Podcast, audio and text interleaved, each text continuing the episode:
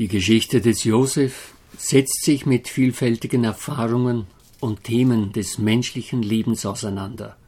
Frust, Enttäuschungen, Fehleinschätzungen, Versprechungen, Versöhnung und anderes.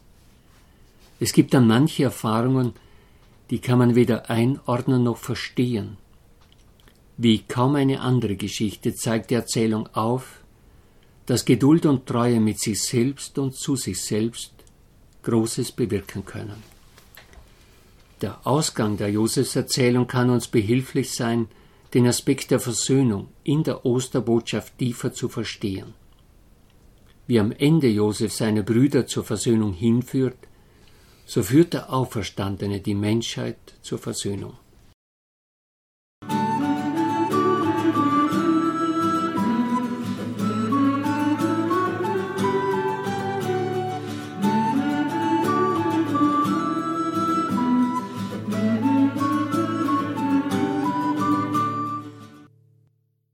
Herzlich sind Sie als Hörerinnen und Hörer des Podcasts gegrüßt. Ich wünsche Ihnen, dass Ihr Glaube Inspirationen erfährt. Erneute Prüfung der Brüder. Josef hatte den Raum, in dem er mit den Brüdern verhandelte, verlassen, um sich mit dem Hausverwalter zu besprechen. In den Hausverwalter hatte Josef großes Vertrauen, er war ergeben, verlässlich und verschwiegen. Josef hatte nämlich einen Plan mit seinen Brüdern. Josef sagte dem Hausverwalter, Fülle die Säcke der Brüder mit so viel Brotgetreide, wie jeder tragen kann. Das Geld, mit dem die Brüder jeweils das Getreide bezahlen, lege er wieder jedem in den Sack zurück. Meinen Becher er ist ein wertvoller Silberbecher, lege zusätzlich in den Sack des Jüngsten, in den Sack Benjamins. Der Hausverwalter macht es so, wie Josef es ihm aufgetragen hatte. Am nächsten Morgen, die Landschaft war von der Sonne durchflutet und frischer Wind durchwehte die blühenden Bäume, da brachen die Brüder mit den beladenen Tieren auf. Sie waren dankbar und zufrieden. Es hatte sich alles gut geregelt. Benjamin war dabei. Sie wussten, dass der Vater sie schon sehnsüchtig erwarten würde. Sie waren noch nicht weit, da sagte Josef zu seinem Hausverwalter Zieh den Brüdern nach, stelle sie und sag ihnen, warum habt ihr Gutes mit Bösem vergolten? Ist das nicht der Becher, aus dem ein Herr trinkt und wahrsagt? Warum habt ihr ihn mitgehen lassen? Der Hausverwalter mit Gefolge holte die Brüder rasch ein.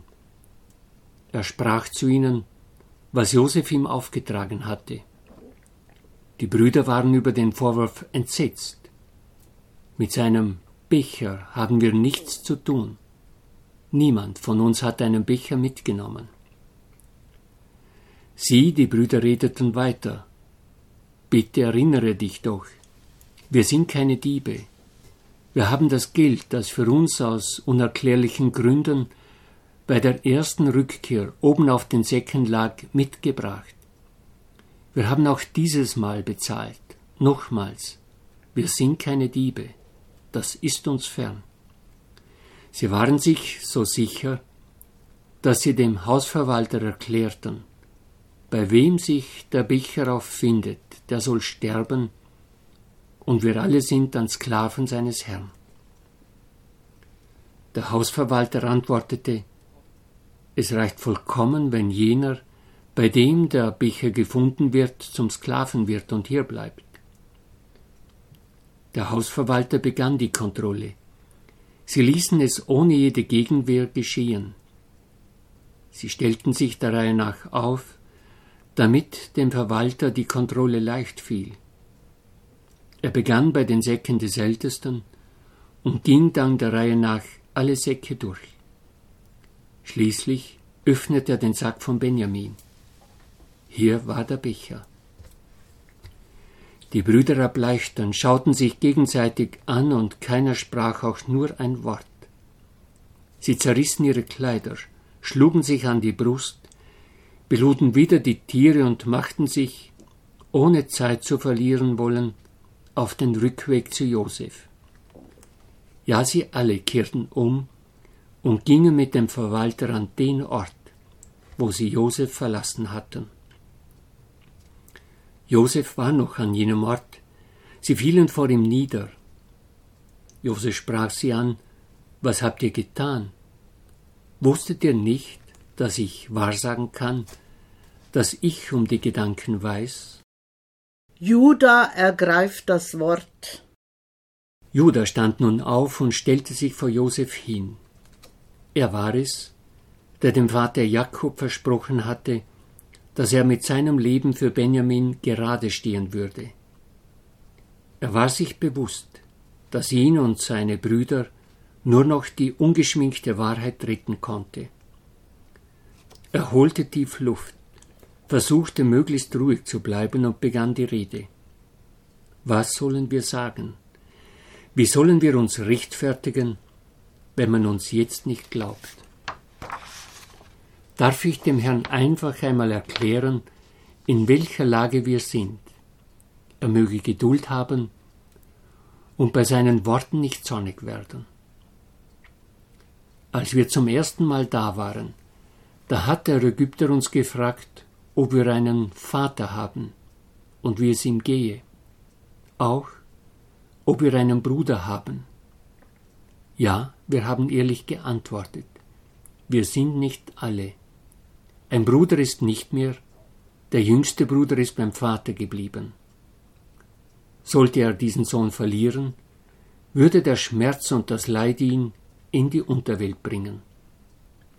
Sie haben uns dann erklärt, dass wir ohne den jüngeren Bruder ihnen nicht mehr unter die Augen treten dürfen. Wir sind dann zum Vater zurückgekehrt und haben ihm alles erzählt. Er sagte zu uns, niemals lasse ich Benjamin, meinen Jüngsten, ziehen. Wir haben oft diskutiert und erklärt, dass es ohne Benjamin nicht geht. Der Mann in Ägypten habe uns gesagt, dass wir ihm ohne den jüngeren Bruder nicht unter die Augen treten dürfen. Er wollte und wollte es nicht hören. Doch die Not wurde immer größer. Selbst der Vater wusste keine andere Lösung und sagte dann eines Tages, zieht wieder nach Ägypten und kauft etwas Brotgetreide. Wir hatten es ihm nochmals erklärt, dass wir ohne jüngsten Bruder nicht hinunterziehen. Ich habe dann dem Vater versprochen, dass ich für das Leben des Benjamin bürgen werde. Sollte ihm etwas zustoßen, dann stehe ich ihm mit meinen zwei eigenen Söhnen in seiner Schuld. Darauf hatte der Vater schweren Herzens zugestimmt. Er hat uns aufgetragen, das Zahlgeld mitzunehmen, das wir in den Säcken obenauf gefunden hatten, und zusätzlich auch Geld und Geschenke mitzunehmen. Er hat uns gewünscht, dass alles gut gehe. Wenn wir jetzt ohne Benjamin zurückkehren würden, dann brächten wir unseren Vater in die Unterwelt.